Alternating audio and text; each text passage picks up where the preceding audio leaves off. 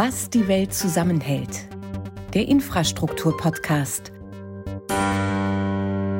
von Neuland Quartier. Batteriespeicherkraftwerke werden zunehmend ein wichtiger Bestandteil der Energieversorgung. Daher wollen wir uns heute mit diesem Thema beschäftigen und haben uns dazu einen kompetenten Gesprächspartner eingeladen, Georg Geilmetzer, Geschäftsführer der Firma EcoStore. So, es ist wieder Podcast-Zeit. Äh, liebe Ilka, wir beginnen heute mit einem spannenden Thema. Ja, ganz genau. Hallo, lieber Ingo. Also heute auch mal wieder Podcasting angesagt mit einem erstmal vom Namen her ein bisschen sperrigen Thema. Und zwar ist das, ich spreche es jetzt mal aus, es geht um Batteriespeicherkraftwerke. Und das ist schon mal ein langer Name. Und wir hoffen, dass wir heute ein bisschen mehr Licht ins Dunkel bringen, was man dazu alles so wissen kann, muss, soll.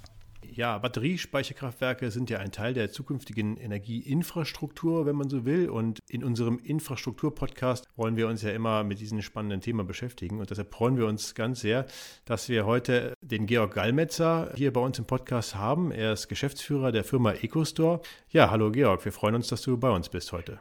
Ja, grüß euch miteinander aus München. Danke für die Einladung. Herzlich willkommen.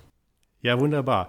München, das hört sich sehr gut an. Äh, wir fangen mal ganz einfach an mit einer ganz einfachen Frage. Ähm, EcoStore, der Name verrät so ein bisschen, äh, obwohl das Store ohne RE geschrieben wird. Es geht um Speicherung. Vielleicht, äh, Georg, kannst du uns mal einen Überblick geben über euer Unternehmen und eure Hauptaktivitäten. Was macht ihr so? Ja, wir bauen ganz große Speicherkraftwerke, wie der Titel des Podcasts schon sagt. Gegründet wurde das Unternehmen von mir und anderen Geschäftspartnern, die schon viel Erfahrung auf dem Gebiet gesammelt haben und 2021 sich finanzstarke Partner gesucht haben. Die O Energie, ein norwegischer Stromkonzern, der schon seit über 100 Jahren Speicherkraftwerke baut, nämlich Pumpspeicherkraftwerke. Wasser ganz konventionell. Und in Deutschland ist das Thema Pumpspeicherkraftwerke relativ begrenzt und dient dem Bedarf nicht ausreichend in Zukunft. Insofern haben wir den richtigen Partner gefunden, um uns zu finanzieren, damit wir in der äh, Industrienation Deutschland mit dem hohen Strombedarf, der zunehmend ja auch noch mehr wird mit Elektroautos, Wärmepumpen, die ganze Transformation, die vor uns steht, die notwendige Speicherinfrastruktur zu bauen auf Basis eben von Batterien, ne? da Wasserkraftwerke diese Rolle nicht nehmen können. So, was machen wir konkret? Wir planen die Standorte, wir finanzieren die Standorte, wir errichten sie selbst, wir betreiben sie selbst.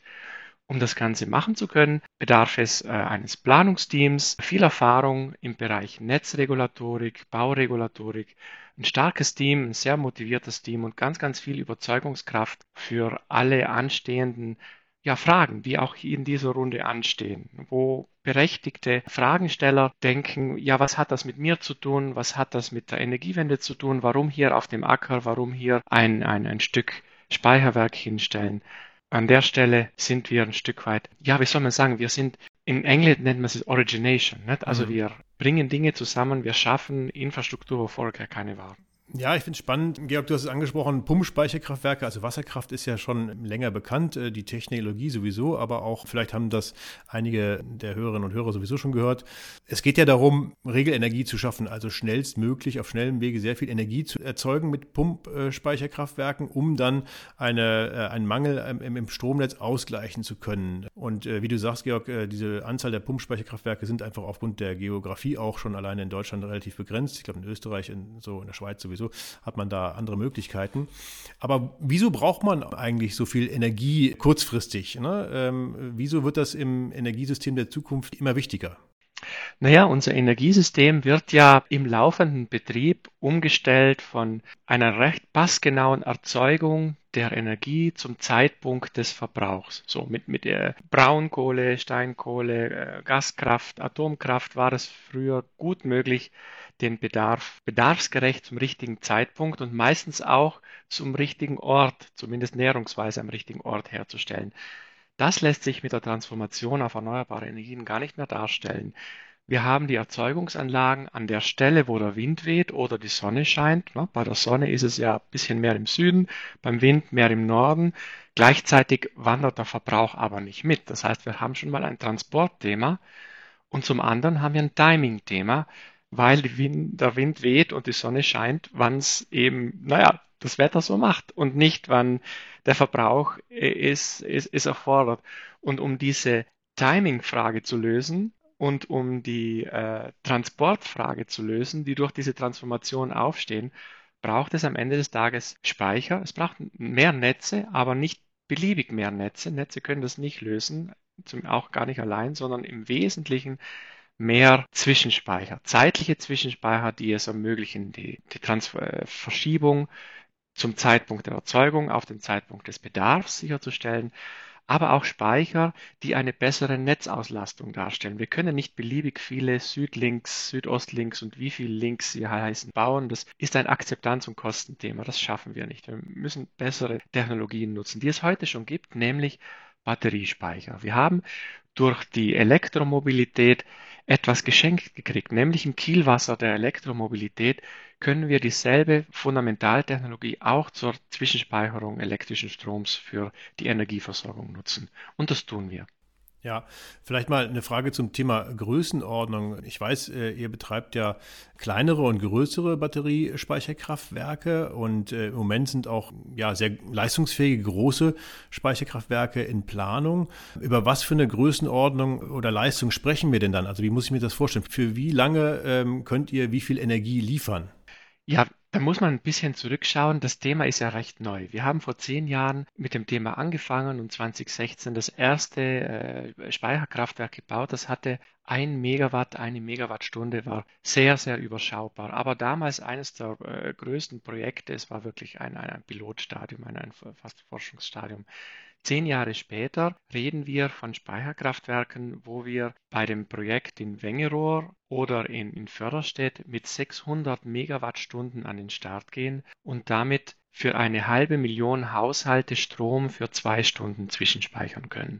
Das hat damit zu tun, dass der Bedarf und die Nachfrage von Strom im Grunde genommen jeweils circa zwei, drei Stunden ein Auseinanderklaffen.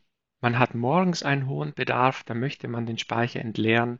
Man hat mittags viel Sonne, da möchte man äh, Strom aufladen von der Sonne und abends wieder viel Bedarf, wo man eben Strom ins Netz speisen möchte, zu jeweils circa zwei, drei bis zu vier Stunden, in denen diese Nachfrage und Produktionsbedingungen entsprechende Preissignale produzieren, die dieser Speicher natürlich, denen der Speicher natürlich hinterherfährt.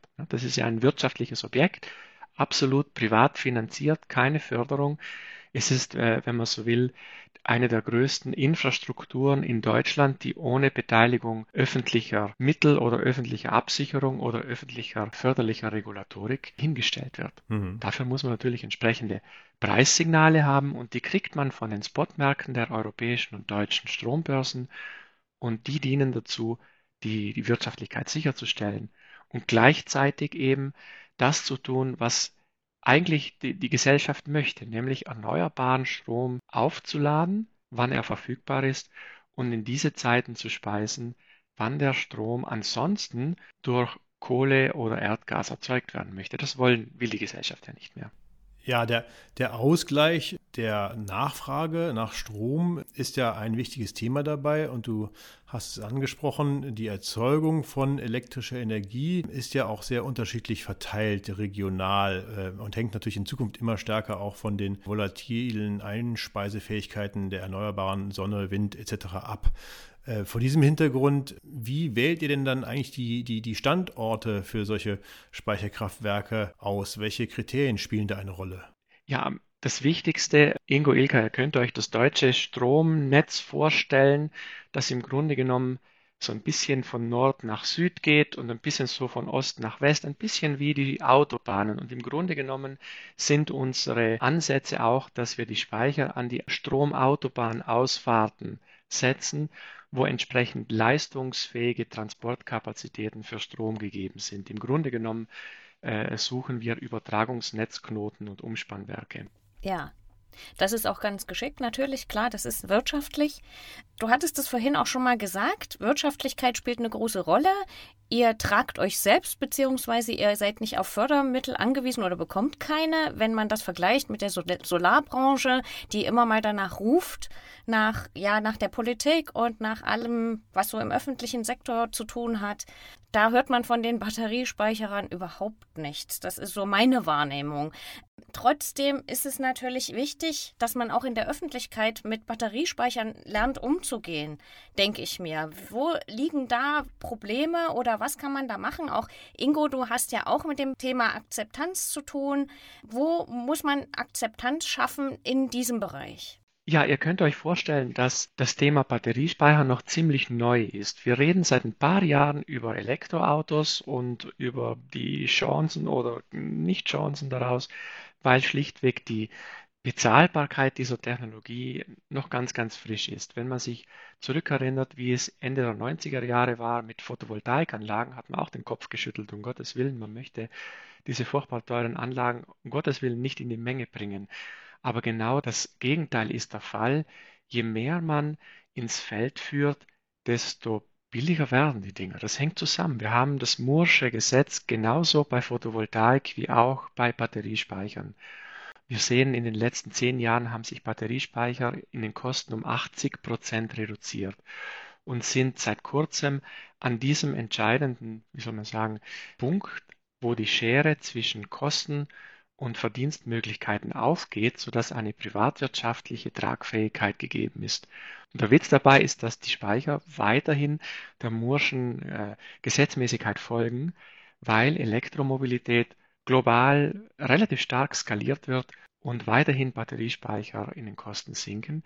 Die Erlösmöglichkeit aber einigermaßen gleich bleibt. Ich denke, dass die Wirtschaftlichkeitsmöglichkeiten sich dadurch weiterhin verbessern und dass es dadurch keine Förderungen braucht. Aber was es schon braucht, ist eine breitere Wahrnehmung, dass wir es immer mehr mit Speicher in unserem ja, gesamten Wirtschaftssystem zu tun haben. Entweder auf Rädern oder im Keller der Hausheimspeicher oder eben an Umspannwerken mit großen Infrastrukturmaßnahmen wie Batteriespeicherkraftwerke.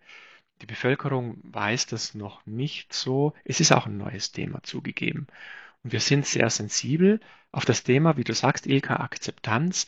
Wir haben gelernt, dass man bei Photovoltaik geht noch, aber bei Wind sehr, sehr aufpassen muss. Die Bevölkerung braucht ein Verständnis, warum braucht es das. Das kann man erklären. Wir können in diesem Podcast erklären, warum machen Speicherkraftwerke Sinn, haben wir ein bisschen schon berührt. Aber wir brauchen auch das Gefühl der Bevölkerung, was bringt mir das, wenn es vor meiner Haustür steht? Und an dem Punkt ist es zu wenig, wenn der Regulator nichts macht. Wir sind ganz happy, wenn er wenig macht, weil dadurch sind privatwirtschaftliche Initiativen immer leichter umzusetzen. Aber an der Stelle Akzeptanz brauchen wir den Regulator. Wir müssen sicherstellen, dass die Gesetze so geschrieben werden, dass wirtschaftlich gut funktionierende Betriebe vor Ort auch ihre Steuern zahlen und vor Ort auch die Bevölkerung mitnehmen. Durch alle finanziellen Möglichkeiten, die es in der Photovoltaik- und Windgesetzgebung heute schon gibt, die aber für Speicher noch nicht angewendet wurden, weil auch der Regulator Speicher in der Form noch gar nicht kennt und noch gar nicht so wahrnimmt. Da geht es auch um das Thema Gewerbesteuer, ne? dass das eben da nicht ankommt, wo es soll, ne? oder? Danke, Ilka, dass du das ansprichst. Das ist mein Thema. Ich trage das Thema durch die Republik bei jedem Thema auch gerne hier. Ja, wir wollen, dass die Batteriespeicher dort die Gewerbesteuer zahlen, wo sie stehen. Das klingt erst einmal ein bisschen absurd, dass sie das nicht tun. Allerdings geht es auf äh, ja, ein bisschen komplizierte Gewerbesteuergesetzgebung zurück, die Gott sei Dank für Wind und Photovoltaik geändert wurde, weil auch dort lange Zeit die Anlagen die Steuern nicht da gezahlt haben, wo die Anlagen stehen. Das wurde erkannt und behoben und wir wollen, dass es auch für Speicherkraftwerke genauso nachgezogen wird. Also das ist ein Weg, äh, wie man sozusagen die Anliegen der Gemeinden und Grundstückseigentümer dann äh, bei der Entwicklung und beim Betrieb solcher Anlagen sicherlich vor Ort ähm, dann ähm, auch verbessern kann, ne? weil das ist ja auch ein wichtiges Thema in der Akzeptanz. Vielleicht, wenn wir gerade über so eine Anlage sprechen, von der Größenordnung, wie stellen wir uns das vor? So ein Umspannwerk, äh, ja, ist eine technische Anlage, braucht auch einiges an Platz. Ist das vergleichbar? Wie groß ist so ein, ich meine, okay, die kleineren Anlagen sind definitiv dann kleiner, aber wie so eine 600 Megawatt Anlage hat ja schon eine gewisse Größenordnung. Worüber reden wir denn da? Ja, und da würde ich gerne noch eine Zusatzfrage stellen. Vielleicht kannst du das zusammen auch abfrühstücken. Was macht so ein Batteriespeicherkraftwerk? Macht das Macht das Dreck? Macht das Lärm? Merkt man das, wenn man da in der Nähe wohnt, im Vergleich jetzt zum Beispiel zu so einem Windrad, so einem Onshore-Windrad? Ja, danke, gute Fragen. Das interessiert die Leute, denke ich wirklich. Wie groß ist denn so ein Ding? Das Projekt in Wengerohr, da beanspruchen wir eine Projektfläche von circa viereinhalb Hektar. Das Grundstück ist ein bisschen größer, aber da wollen wir Bäume pflanzen und, und eine Schafbeweidung, damit es ein bisschen Agro, Agro-Speicher, Agro-Storage, wenn man so will, Begriff gibt es vielleicht noch gar nicht, stattfindet. Im Verhältnis zu einem Pumpspeicherkraftwerk ist die Leistung ca. Faktor 4, 5, ja, äh, auf, auf Faktor 4, 5 geringerem Flächenbedarf. Was die Kapazität angeht, haben wir vielleicht äh, Faktor 2, 3 geringeren Flächenbedarf als Pumpspeicherkraftwerke mit Batteriespeicherkraftwerken.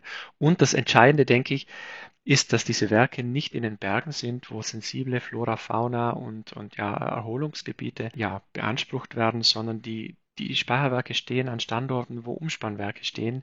In der Regel sind es landschaftlich oder ja, äh, landwirtschaftlich wenig attraktive Gebiete. Es gibt Ausnahmen, aber man muss die Werke nicht zwangsweise in die Berge stellen. Ich bin selbst aus Südtirol und weiß, wie sensibel es ist, wenn man Dinge in landschaftlich schöne Gegenden stellt. Das würde ich nicht wollen. Und die, die Speicherwerke, wenn sie mal da sind, äh, es, es äh, entsteht kein, keine äh, ja, Rauchemission, es verbrennt ja nichts, es spiegelt nicht, es ist kein Wasser, was äh, rein oder raus fließt, wie, wie kein Kühlwasser wie bei anderen Kraftwerken. Man sieht eigentlich nichts. Es ist so ein bisschen das unsichtbare Kraftwerk. Je nachdem, wie nahe man dran liegt, gibt es das wahrnehmbare Geräusch einer Transformatorstation, die so ein bisschen brummt. Das kennt man von, von Umspannwerken. Allerdings wird das bei unseren Anlagen auch schallgedämmt. Und auch die Wechselrichter haben ein bisschen ein, ein Brummen, das wird auch schallgedämmt, sowie Kühlanlagen sind da, die, die, das kennt man von so Klimaanlagen, die brummen auch ein bisschen. Und dazu würden wir bei allen Projekten entsprechend die Schalldämmmaßnahmen machen, so dass in ein, 200 Meter Entfernung zu den Anlagen zum Umgebungsgeräusch eigentlich keine wahrnehmbare Schallemission mehr hörbar sein soll. Die Batteriespeicher sind ja dann vor allen Dingen auch in diese Euro-Container, die man ja so kennt, äh, verpackt oder verbaut vielmehr. Das ist ja nicht eine besondere Höhe. Ne? Ich denke mal, wenn man das dann schön und grün umzäunt, äh, dann, dann äh, verschwinden die optisch mehr oder weniger fast schon und man sieht dann eher ein, ein Umspannwerk, was ja von der Höhe dann einfach auch viel mehr auffällt und eine Leitung nach sich zieht. Ja, die Flächenkulisse wird praktisch gar nicht äh, kontaminiert. Das ist ein, wie man sagen kann, unsichtbares Kraftwerk. Man, man sieht, es ist ein bisschen Netzinfrastruktur da. Ansonsten ist es ein, äh, ja, ein Speicherdorf mit äh, ganz, ganz vielen so Euro-Container-Stationen, die in Reihe und Glied positioniert sind, miteinander verkabelt. Ob das optisch ansprechend ist, wage ich jetzt auch äh, zu bezweifeln, aber da es äh, umgrünt ist, ist es von der optischen Kulisse auch äh, wieder ein bisschen aufgewertet. Man kennt ja das Thema, dass Akkus oder Batterien nicht sonderlich langlebig sind. Kennt man vom Handy, ne? Dass man, ja, das Ding ist irgendwann mal nicht sonderlich leistungsfähig mehr. Das Handy geht nur noch zwei Stunden am Tag. Irgendwann muss das raus oder es muss ein neues Handy her. Jetzt weiß ich nicht, wie das bei diesen großen Anlagen ist, aber ich kann mir das ja vorstellen, dass das da ähnlich ist. Ne? Irgendwann ist so ein Lebenszyklus von so einer Batterie einfach auch mal fertig, ja, durch. Und ist das dann irgendwie, wenn man das jetzt mal so mit der Nachhaltigkeitsidee mal verbindet, wie nachhaltig, wie langfristig rentabel ist denn sowas? Ja, ich finde die Analogie mit dem Handy ganz gut, weil das kennt jeder. Allerdings ist es bei den Stationärspeichern ein bisschen anders, weil dort werden die Batterien nicht danach designt, dass sie in die, möglichst in die Hosentasche passen und möglichst leicht sind und äh, sonstigen Designansprüchen erfüllen, sondern die sind sehr, sehr robuste Industrieakkus, wenn man so will. Und ähm, die haben eine Lebensdauer von circa 15 Jahren. Man muss damit rechnen, dass diese Euro-Container-Stationen nach Inbetriebnahme 15 Jahre laufen und dann ersetzt werden durch neue Stationen. Ein bisschen wie Lego spielen, man nimmt die Klötzchen weg und ersetzt sie durch neue. Jetzt ist die Frage berechtigt, was ist in den Klötzchen drin, wie nachhaltig sind die Rohstoffe? Und da ist ein Thema wichtig, dass es sich durchgesetzt hat in der Industrie, dass man nicht mehr Kobalt- und Nickelhaltige Akkus verwendet, sondern Akkus in sogenannter Lithium-Eisenphosphat-Chemie. Ohne darauf allzu weit eingehen, es sind absolut unkritische Rohstoffe, die eingesetzt werden, die auch sehr, sehr häufig verfügbar sind auf unserer Erde. Das Thema Lithium kann ich vielleicht kurz äh, ansprechen, ist ein sehr, sehr häufiges Element in der Erdkruste. Es ist nur nicht an allen Stellen, wo es häufig vorkommt, bisher geschürft, sodass man auf Minen zurückgreifen muss kurzfristig, die zum Teil problematisch sein können. Aber es tut sich sehr viel im Erschließen neuer Minen, zum Beispiel im Oberrheingraben filtert man das äh, Lithium aus dem äh, Thermalwasser, das äh, tief unter der Erde hochgepumpt wird, gefiltert wird, zurückgeschickt wird. Man kann es auch im, im, im Gestein, im Erz schürfen, in, in, in sicheren westlichen Ländern und um sicherzustellen, dass eben Umweltstandards eingehalten werden. Im Übrigen sind wir dazu angehalten, absolut alle Umweltstandards nach Lieferkettengesetz auch zu erfüllen. Und ich denke, dass auch in wenigen Jahren bereits Lithium durch Natrium ersetzt wird. Selbes technisches Prinzip. Natriumatome sind ein bisschen größer, deshalb ist die Technologie noch in Entwicklung, aber wird in den 30er Jahren an der Stelle die Lithium-Technologie für die industriellen stationären Akkus äh, ablösen. Und damit haben wir praktisch einen Rohstoff, der ja, auf Salzbasis, den man sehr, sehr guten Gewissens einsetzen kann. Hm. Ja, du hast es angesprochen, Georg, der Batteriespeichermarkt ist ja ein nicht regulierter Markt, also ein freier Markt. Und da interessiert mich mal auch die Entwicklung, ähm, so die Prognose. Ausbau erneuerbarer Energien soll beschleunigt werden. Es wird immer mehr volatile Mengen geben. Äh, wie seht ihr denn so die Zukunft äh, eures Unternehmens und die Zukunft des Marktes insgesamt? Was habt ihr noch vor? Ja, im Grunde genommen freuen wir uns, je mehr erneuerbare Energie gebaut wird, das ist schon einmal gut für die Energiewende. Gleichzeitig ist in den Zeiten, wo die Sonne scheint und der Wind weht, der Strom irgendwann mal nichts mehr wert.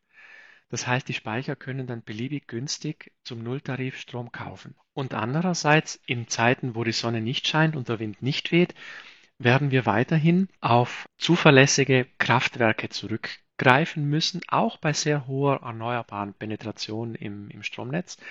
Das sind die Gaskraftwerke, von denen man heute spricht. Die Kraftwerkstrategie des BMWK zielt auch darauf ab, gesicherte Reserven vorzuhalten, die dann den Preis am Strommarkt bestimmen, wenn die Sonne nicht scheint und der Wind nicht weht. Und dieser Preis ist teuer und da freuen sich die Speicher, wenn sie den Strom zu diesen Marktpreisen entladen können, den sie vorher sehr günstig geladen haben. Jetzt ist das Spiel natürlich so, je mehr Speicher gebaut werden, desto höher ist die Nachfrage nach Sonnen- und Windstrom und dann wird der Preis auch ein bisschen wieder steigen. Und wenn mal irgendwann sehr viele Speicher gebaut sind, dann werden die Gaskraftwerke auch vom Markt verdrängt und wir schaffen es tatsächlich, in Richtung 100% erneuerbare Energieversorgung zu gehen. Das bedeutet natürlich, dass dann auch keine Gaskraftwerke mehr da sind, die hohe Preise im Strommarkt fordern.